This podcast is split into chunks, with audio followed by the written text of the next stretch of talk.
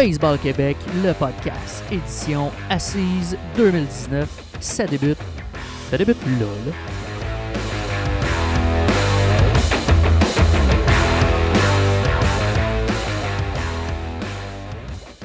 Bonjour tout le monde, bienvenue au premier podcast de Baseball Québec. Mon nom est Jean-François Charles et je vous accompagne pour les prochaines minutes. Je suis très content de vous présenter le nouveau projet de la Fédération et je vous remercie d'être à l'écoute. Ceux qui connaissent bien Max Lamarche savent qu'il aime innover. La création du podcast, c'est un autre bel exemple. Que vous soyez un joueur ou un membre du CA, si vous faites partie de la grande famille de Baseball Québec, on veut vous parler. L'objectif du podcast, c'est de vous informer et de vous divertir.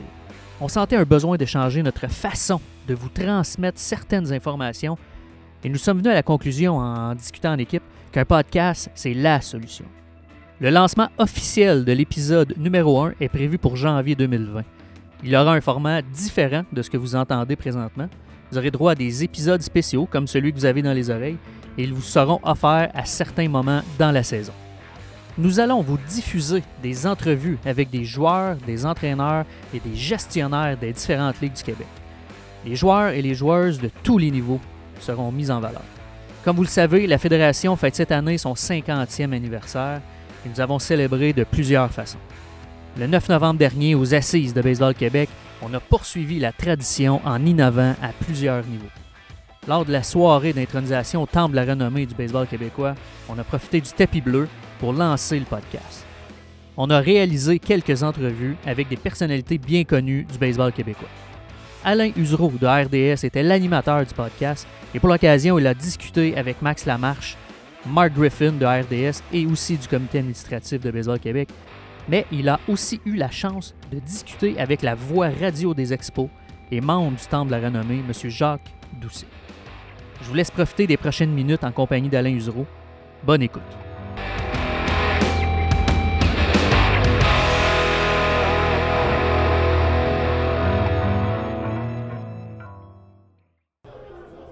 Vous souhaite la bienvenue au gala de Baseball Québec. Alain Usereau qui est en compagnie de vous pour la prochaine heure. Un gala avec une forme euh, fort différente des années passées. Et écoutez, tout de go, on va commencer avec euh, le grand Manitou de Baseball Québec, Maxime Lamarche. Maxime, content de partir ça avec toi aujourd'hui? Ben écoute, euh, on part avec un des meilleurs. Fait que moi aussi, je suis content de t'avoir ici. C'était une journée stressante. Fait que de savoir que tu étais là euh, au contrôle du micro, j'étais content. Écoute, Max, la première des choses, j'aimerais juste qu'on parle du gala comme tel, format un petit peu modifié euh, par la force des choses. C'était trop populaire. Ben exactement. hein, tu sais, on a au-dessus de 500 personnes ce soir. Fait que d'asseoir 500 personnes en table ronde, c'est très difficile. Pour moi, c'est un prétexte et ça a été ma raison pour pouvoir changer un petit peu le gala, évidemment.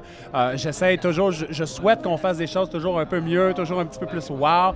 Fait que le fait qu'on n'était pas capable de rentrer 500 personnes assises dans un souper de 5 heures euh, pendant une soirée, j'ai dit, ah là, c'est le temps de changer. Bon, euh, on parlera pas de l'organisation comme telle, mais là, c'est une année qui se termine. Je dis ça et je le dis à dessein. Ça se termine jamais pour Maxime Lamarche. Le- la tête est toujours en marche. Bon, ça fait quelques années qu'on se côtoie de temps en autre. Et bon, et de toute Ouais. façon, c'est une machine qui roule à l'année longue. Ça, c'est peu importe le sport. Le hockey, c'est la même chose. Le baseball, c'est pas différent. Euh, de se renouveler toujours, euh, ça c'est le défi vous l'avez bien relevé au cours des dix prochaines années. Est-ce que le défi augmente pas d'autant? Ben écoute Alain, c'est sûr qu'avec l'augmentation qu'on a, tu sais, puis à chaque année trouver des nouvelles idées, des nouvelles façons de faire, ça devient de plus en plus différent. Je suis chanceux moi dans la vie, hein. j'ai un mentor qui s'appelle Michel Laplante qui m'a appris à, sortir des sentiers battus, à essayer des choses. Puis l'école de, de la vie des capitales de Québec a été extraordinaire pour ça. J'ai une équipe de travail vraiment cool qui est toujours prêt à faire les choses différemment, puis un conseil d'administration qui a pas peur de prendre des décisions qui vont des fois à l'encontre euh, du sport traditionnel qui est le baseball, du côté plus conservateur. Fait que tout ça ensemble fait que année après année, on trouve des solutions de faire les choses différemment et encore mieux. Est-ce que vous avez poursuivi votre séquence? D'augmentation, d'inscription? Donc, vous Ben êtes rendu oui, à ben combien? oui, là? ben oui. Hey, on est à quelques joueurs d'avoir franchi le 35 000. Puis c'est important de dire que là, 12 ans, il y avait 17 000 joueurs de baseball Mhm. au Québec. Donc on est hyper fiers de ça. On s'attend à ce que, la, évidemment, la croissance ralentisse un petit peu parce que des terrains de baseball, ben, ils commencent à être pas mal tout pleins, mais on est tellement contents. Moi, je vais te parler sur le plan technique. tu as une formation sur le plan technique. Je sais que Sylvain Saint-Don aussi est un des responsables Ouais. de ce côté-là. Il y a eu des changements. On l'a noté euh, bon, euh, dans les matchs qu'on fait avec Mark Griffin. Mark est à l'affût de tout ça aussi. Sur le plan technique, il y a des choses qui ont changé. Ouais. Euh, je parle des frappeurs. là. Et ce qui me vient en tête, c'est ce qu'on appelle en anglais le launch angle. Ouais, ouais, ouais, Je sais que c'est au niveau professionnel, mais ces changements-là, est-ce que ça se traduit par une façon de faire qui est différente à la base? Ben, c'est un très, très, très grand défi parce que, d'une part, il faut expliquer à tous ces jeunes-là que dans leur processus, dans leur cheminement, ils ne sont pas encore rendus là. Mais en même temps, il faut intégrer la bonne base pour y arriver à un certain moment. Euh, J'ai vu euh, l'hiver dernier une entrevue de Joey Votto, euh, qui joue les Reds de Cincinnati, évidemment, qui disait... euh, un Canadien, ben, de Canadien, Toronto. tout à fait, qui disait le launch angle, là, c'est- la recette présentement dans le baseball majeur pour frapper la balle au bord et faire que des joueurs qui n'avaient peut-être pas autant de puissance par le passé sont maintenant capables de le faire. Mais c'est pas quelque chose à, à faire quand on développe les bases, quand on est plus jeune. C'est là que ça devient un enjeu. C'est quand les jeunes commencent à essayer de faire ça pour faire un peu comme leurs vedettes, comme leurs idoles. Ils ne sont pas encore rendus là dans leur développement. Donc, il y a le défi de leur expliquer que oui, on s'en va vers là, mais avant ça, il y a plein de petits pas à faire pour être capable de se rendre là. Autrement dit, quand on les prend avec la couche aux fesses, on, va, Ouais. on va dire de cette façon, Ouais. dans leurs premières années d'apprentissage Ouais. dans le monde du baseball, la base demeure la même. La base Euh, ne c'est- change pas. Elle Ouais. doit être bien acquise, elle doit être bien organisée. Puis après ça, quand tout ça c'est fait, là, on peut aller dans ces petits détails-là qu'on dirait le fine-tuning, nous autres. Est-ce qu'on est rendu dans l'élite à ce moment-là? quand Oui, oui, oui, je dirais, Ouais, on, est rendu, on est rendu dans le baseball d'excellence. On parle passer le Bantam 2 on arrive dans le Midget 3, à l'Académie de baseball du Canada, au niveau du junior élite, euh, des jeunes qui ont l'intention d'aller jouer dans les collèges américains, qui ont l'intention de jouer professionnel. Si on des bonnes bases, on peut rentrer dans ces détails-là. Puis ce qui est le fun, c'est que maintenant, la technologie est aussi très, très accessible. On est capable d'avoir accès à ces données scientifiques-là avec des outils qui coûtent plus des 25, 30, 40 000, donc on peut avoir au Québec. Vous avez euh, développé une, euh, une expertise qui est digne de mention, juste à regarder le nombre de Québécois qui, a- qui, a, euh, qui, Ouais. qui se retrouvent dans le baseball professionnel ou encore dans la NCAA ou dans le baseball qui est non affilié, je pense au Ouais. Capital de Québec, Ouais, en- en- entre autres. Là, c'est de poursuivre dans, dans ce moule-là, c'est-à-dire avec des sports-études. Est-ce qu'on est capable de l'élaborer en dehors des grands centres? Ben, j'ai tendance à dire que oui maintenant parce que euh, il y, a- quelque chose qui va bien au Québec et qui fait partie de notre mission. Il y a un verbe qui dit harmoniser. Harmoniser le baseball au Québec. On a l'aide de nos partenaires des sports-études. Euh, je vais vous donner comme un exemple. Euh, En Abitibi, on a parti un sport-études. Euh, Évidemment, l'expertise... un bel exemple. Ça en est un bon exemple. L'expertise, les connaissances en Abitibi sont moins grandes que dans un réseau ici. Mais la première chose qu'on a faite, c'est que les entraîneurs de l'Abitibi qui gèrent le sport-études sont venus passer du temps au sport-études de Mortagne, qui est à Boucherville, sont venus passer du temps à Édouard-Montpetit à Montréal. Donc, il y a une belle collégialité à travers tout ça où tout le monde s'aide à travers le Québec. Ben écoute, Max, euh, on est sur la fin de, de cette entrevue-là. Qu'est-ce qui s'en vient au cours des prochaines semaines, prochains mois? Est-ce qu'on a un objectif quelconque, que ce soit sur le plan de les inscriptions, sur le, quoi, sur le point de la formation des entraîneurs? Bon, euh, est-ce qu'il y a quelque chose sur lequel on veut mettre Ben, l'accent dans l'entre-saison? Là, nous 2020 autres, on, est rendu à l'étape, on rentre dans nos bureaux, on se fait plus déranger par personne, puis là, on élabore les projets pour la prochaine saison. Donc, quand on parle autant des entraîneurs que de l'initiation, euh, du baseball récréatif, compétitif, de haute performance, là, on s'en va à notre table de dessin, on met tout en place pour la prochaine saison. Fait que c'est beaucoup du travail derrière les rideaux, mais on est rendu là. Maxime, euh, merci d'avoir été avec nous et continue ton bon travail. Ça me fait plaisir. Merci, Alain. Bonne soirée. À bientôt. C'était notre premier invité, euh, Maxime Lamarche, qui est le grand Manitou, le directeur général de Baseball Québec. Lui qui, euh, qui partage en fait sa grande passion du baseball. Je ne sais pas si je devrais le dire, mais je pense qu'il ne devrait même pas être payé pour faire ce qu'il fait. En voulant un autre, je pourrais dire la même chose. Marc Griffin, qui est mon partenaire à RDS. Marc, content de le voir. Salut Alain. Ça fait pas longtemps qu'on s'est euh, qu'on s'est revus. Tu as eu le temps de faire tomber la poussière un peu après cette série mondiale. C'était peu- vraiment, c'était vraiment le fun. Un Alain. peu hors norme, hein, comme Oui, série oui, mondiale. oui. Mais c'est le fun d'être ici parce que les gens nous en parlent beaucoup. En tout cas, on a parlé beaucoup de la série mondiale. Puis euh, on est chanceux parce qu'on a vécu une série mondiale unique. Et honnêtement, Alain, je suis pas sûr qu'on va revoir ça, que tous les matchs ont été remportés à l'étranger.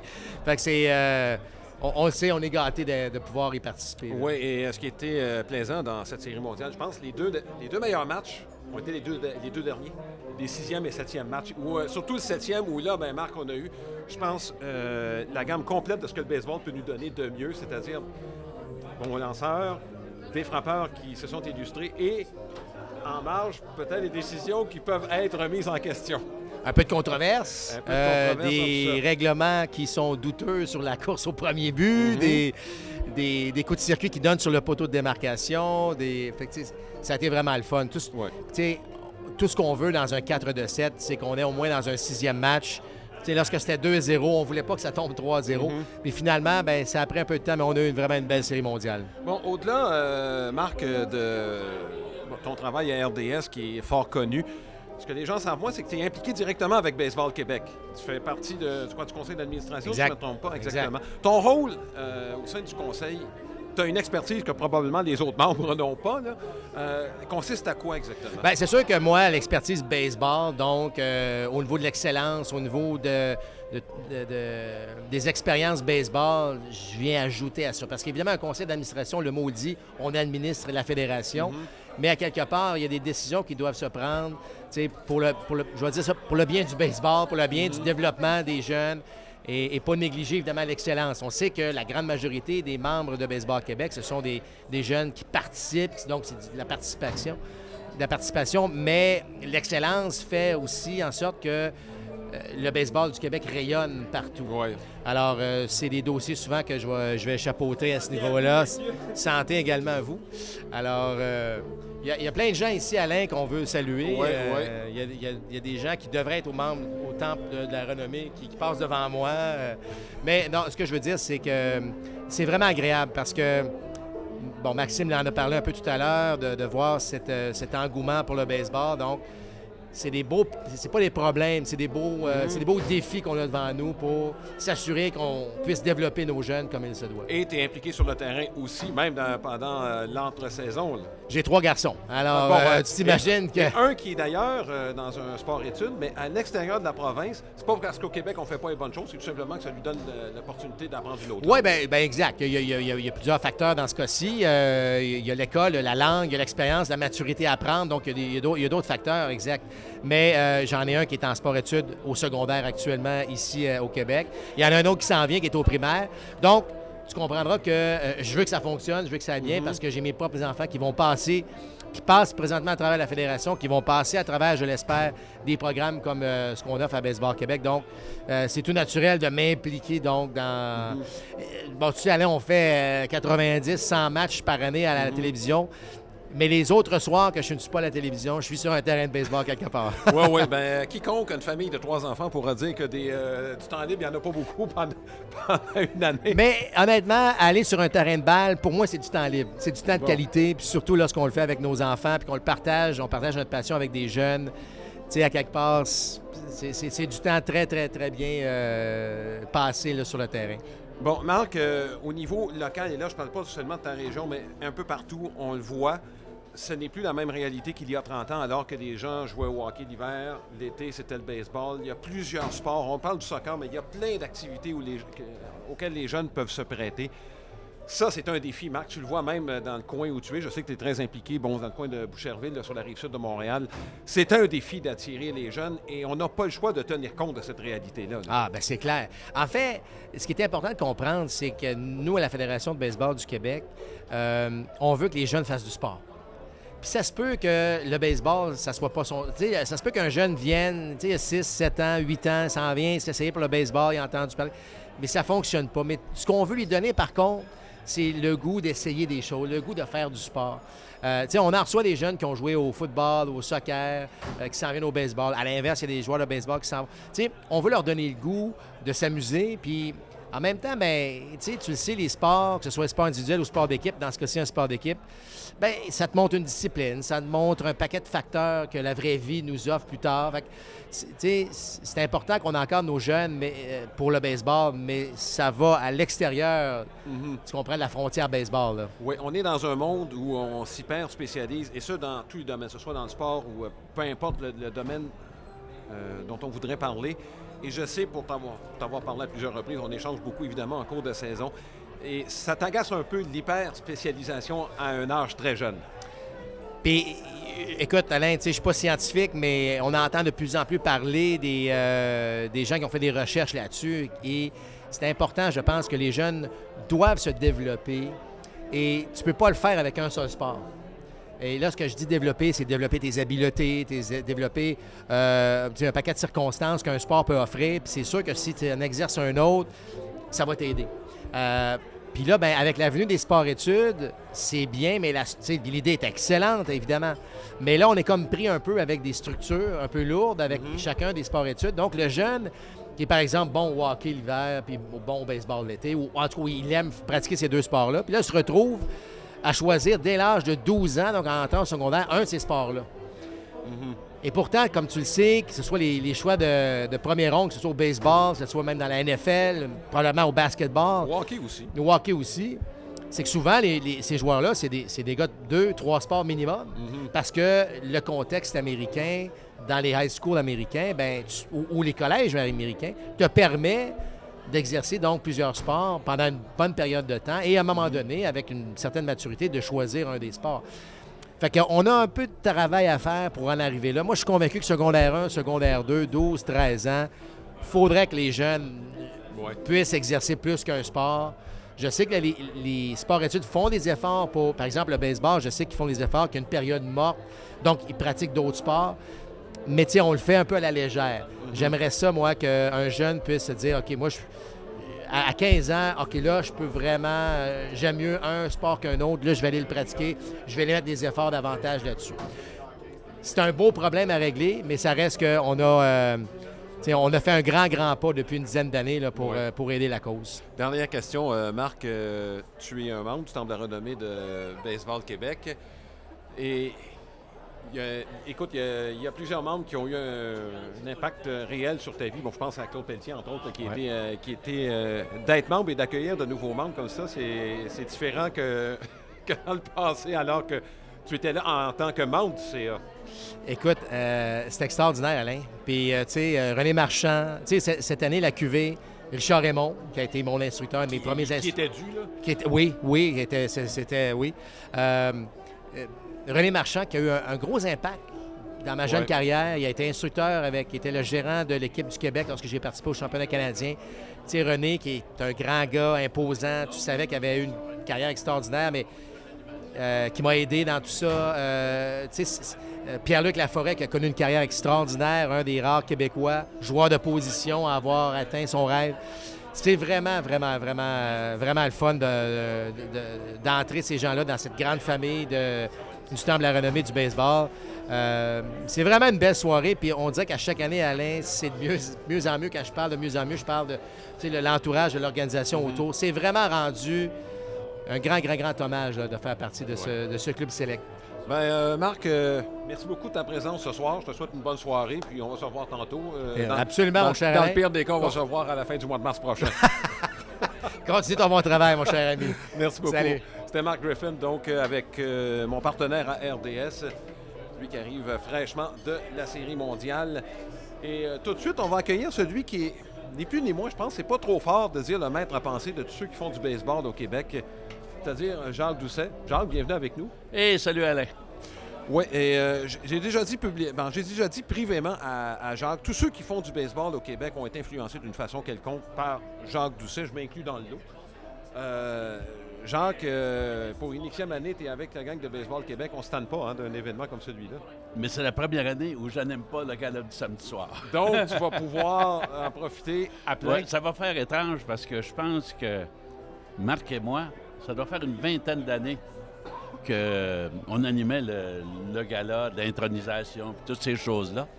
Et puis, euh, cette année, lorsque euh, on m'a appelé, on a dit Jacques, euh, tu vas t'asseoir dans la salle euh, ce soir, puis il dit on va te rendre un petit hommage, là. Mais il dit profite-en. Mais il dit oublie pas que dimanche matin, c'est toi qui anime le gala des gens. Ah! Ah! Donc, on va mettre les freins un petit peu. Euh, Jacques, euh, bon, ça fait combien de temps que tu décris? Là? Ça fait euh, depuis les débuts des années 70? non? Moi, ma, ma première année officielle au micro des expos était 72. 72. Mais en Mais t'as- t'en avais fait 69, avant, c'est ça. euh, j'avais commencé à remplacer Jean-Pierre Roy Ouais. euh, une fois par semaine quand lui allait à la, à la télé de Radio-Canada. Alors, je travaillais avec Jean-Paul Sarrault. Et puis, euh, j'ai fait ça pendant les, les deux, deux ans et demi, Mhm. à partir peut-être du mois de juin du 69, 70, 70 71. Et à la fin de 71, euh, les expos ont dit à Jean-Paul Sarrault, qui euh, était à la fois euh, chroniqueur sportif au, Mo- au Montréal, Montréal Matin, matin, ouais. Ils ont dit, nous, on va avoir quelqu'un à plein temps. Et Ah ouais. Jean-Paul lui a décidé de rester au Montréal le matin. ouais. Malheureusement pour lui, ça devait fermer quelques années plus tard. Et moi, on m'a offert le poste. Euh, je t'avoue, Alain, que j'ai hésité un peu parce que Ben, t'étais à ce j'ai moment-là avec la presse, là. Oui, j'étais avec la presse et j'adorais écrire. Mhm. J'adorais le travail de reporter, de, de chroniqueur, puis surtout, ça faisait trois ans que je faisais dans le baseball. À suivre Je l'équipe. commençais à avoir des contacts à Chicago, à Atlanta, à Philadelphie, un peu partout. Et euh, lorsqu'on m'a offert ce poste-là, j'ai hésité parce que je n'avais aucun background comme commentateur, vraiment, là, sauf une fois par semaine. Alors, euh, j'avais dit à M. McHale, lors de mon entrevue, j'ai dit, écoutez-moi, j'ai dit, moi, j'adore écrire. Euh, je veux pas brûler de pont. Je veux pas partir en mauvais terme avec euh, le, le média écrit. Mais je lui ai dit, moi, pour, un- pour me sécuriser, ça me prendrait un contrat de deux ans. Parce que, dans un premier temps, je sais pas comment je vais aimer ça. Et surtout, je ne sais pas si les gens vont m'accepter. Parce que tu as beau faire le meilleur job possible, si l'auditeur ne t'accepte pas, t'es- c'est voué à un échec. Et c'est pas facile de remplacer une voix qui est déjà établie. Peu importe ça. le sport, là. Alors, euh, tu sais, on m'a donné un contrat de deux ans, puis je pense que ça a fait l'affaire. Ça a duré 33 Ouais. ans. Genre, qu'est-ce qui a changé le plus entre la première partie et la dernière que tu as faite en 2019? Qu'est-ce qui a changé le plus? Ben écoute, euh, je pense que là, au cours des, des cinq dernières années, les statistiques avancées euh, donnent une dimension qu'on ne connaissait pas auparavant. Euh, toi, je sais que tu aimes ça. Moi, je déteste ça. Euh, moi, j'ai été habitué avec des gérants à la Jane Mock, à la, à la Alou, à la Buck Rogers. C'était l'expérience et l'instinct qui primaient, non pas des chiffres que tu mets dans un, dans un ordinateur qui disent Bon, c'est ça que tu devrais faire. Il y a un juste milieu entre les deux à avoir. C'est ça. Alors, euh, le- moi, j'ai bien adoré durant la dernière série mondiale euh, de voir euh, Dave Martinez. Il n'était pas strictement un gars avec des, des statistiques avancées. Il allait souvent avec son guts, avec son expérience, ce qu'il avait vécu. Et euh, ça, pour moi, je trouve que c'est un des aspects du baseball qui est peut-être disparu, mais qui va peut-être revenir davantage à compter de la saison prochaine, alors que les règles du jeu vont changer. C'est là le, le releveur qui va s'amener au monticule, là. Il va être obligé d'affronter trois frappeurs, Ouais, ça, c'est. à moins que euh, ce soit le dernier retrait de la manche. mhm. Euh, Ça reste vas à confirmer, mais semble-t-il qu'on s'en va Oh non, c'est fait. euh, là. veux dire, moi, je l'ai l'ai vu que l'Association des joueurs l'a accepté, ça. Bon, Euh, aussi, au mois de septembre, tu vas avoir 28 joueurs. Ouais. Tu n'en auras pas 26. 40. mais par contre, on aura 26 en saison régulière Oui, et, tout et porte à, 27 pour un programme double. et tout porte à croire que le joueur supplémentaire va être un autre lanceur. là. Ben oui, ben oui, ben oui, ben oui. Mais moi, je pense que l'approche des gérants, ils vont être obligés de gérer davantage. Parce que ça ne sera pas juste une question de dire il y a un gaucher qui est là, OK, j'amène un gaucher. Non, c'est un droitier, je le change, j'en amène un autre. Ils ne pourront plus le faire, ça. Question que je vais te poser, tu as regardé la série mondiale, j'imagine. Est-ce qu'on a enlevé Granky trop vite? Euh, la question que je te pose par rapport à la série mondiale, tu as sûrement regardé la série mondiale. Est-ce qu'on a enlevé Granky trop vite? Oui, oui, j'en revenais pas. J'étais euh, j'étais dans le salon avec ma conjointe, puis j'ai dit euh, Qu'est-ce qu'il fait là? Il y a 80 lancés. Mais est-ce que c'était les statistiques avancées qui disaient ça? le baseball, le baseball se, prête- se prête à ça, mon cher Jacques. Hein? Oui, oui, oui. Mais ça, c'était, disons, la série parfaite pour le second guessing. Oui, on a de la grande visite euh, et grande visite dans Oui. tous les sens du mot avec nous. D'Éric Aucoin qui est de passage avec euh, sa conjointe. Isabelle oui, pardon. et le petit Dawson, mais qui grandit. non, écoute, euh, la série mondiale, euh, moi, c'est une des plus belles que j'ai vues depuis euh, plusieurs années. Je Ben, suis toujours déçu de la durée des matchs.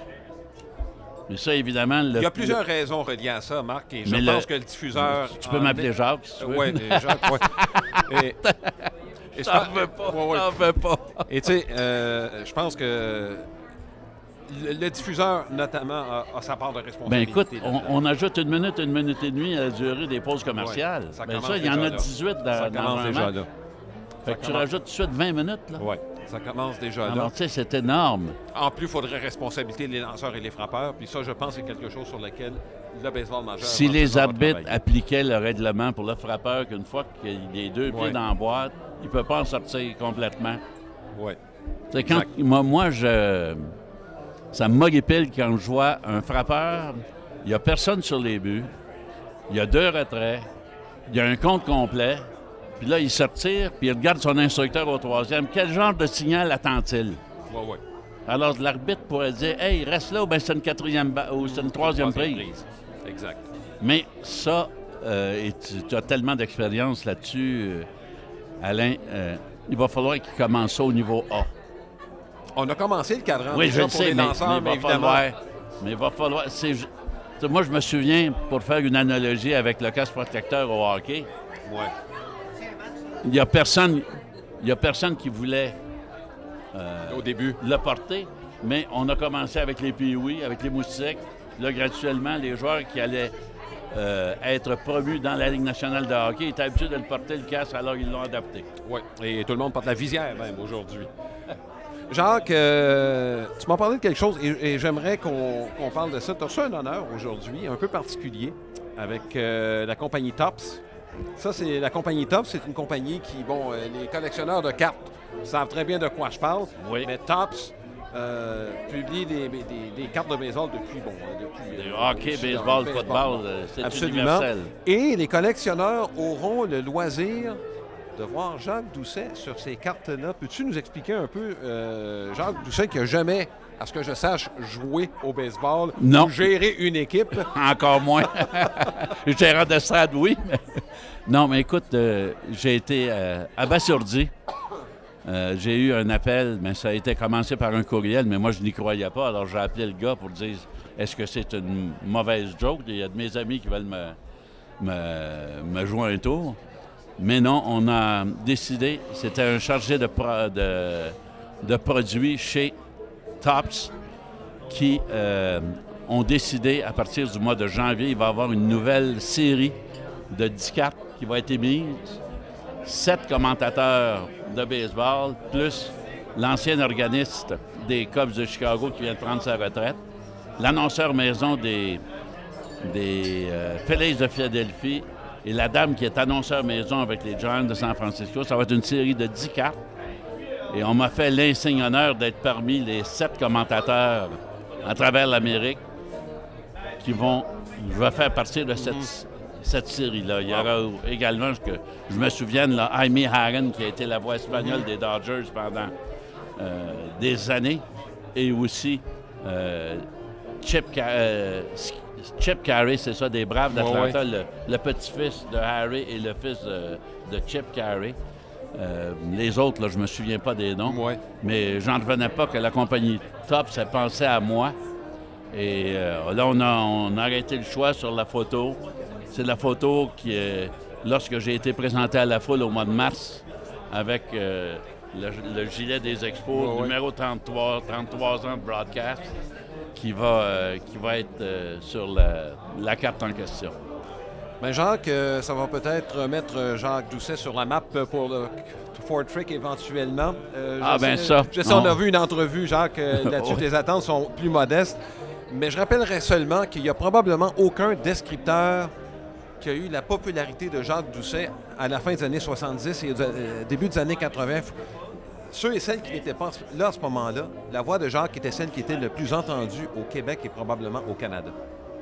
Ben écoute, euh, euh, j'avais le privilège de travailler pour les Expos, qui était une, euh, une équipe qui était vraiment en ascension. oui, puis euh, regarde, Et euh, à un certain moment, Il n'y a pas un chalet qui n'était pas synthétisé sur les matchs des mais, expos pendant ces tu étés. sais, à un certain moment, dans les années 70, on avait 43 postes au sein du réseau radiophonique du baseball des Expos. Alors, tu sais, on, on tapissait la province là, du nord au sud, de l'est à l'ouest. Et euh, moi, ça, ça a été une, une époque euh, valorisante pour moi. Euh, j'avais la passion du baseball, mais ça l'a encore euh, alimenté. Jacques Doucet, merci beaucoup d'avoir été des nôtres. Puis, quand. comme tu ne travailles pas aujourd'hui, euh, je te souhaite une très, très belle soirée pas mal sûr qu'il y a pas mal de monde qui veulent euh, parler à celle qui est à la Merci voix, la beaucoup, voix qui Alain. a été celle Merci. des expos. Merci beaucoup. Jacques Doucet, donc, euh, qui était avec nous. Et euh, oui, les collectionneurs de cartes pourront peut-être être à l'affût d'une carte avec Jacques Doucet. C'est ce qui complète la première partie du podcast édition Assise 2019. La deuxième partie sera disponible juste avant les vacances de Noël, donc dans environ deux semaines. Vous aurez la chance d'entendre une autre légende du baseball québécois, M. Claude Raymond, qui nous a accordé de précieuses minutes, Mme Julie Gosselin, ainsi que Jean-Christophe Masson des Jays de Toronto, qui est accompagné de Jean-Philippe Roy du programme Sport-études des Canoniers. Pour terminer cette série d'entrevues, vous pourrez entendre Richard Skip Aymon, qui a été intronisé au Temple de la renommée du baseball québécois après quelques années à se faire attendre.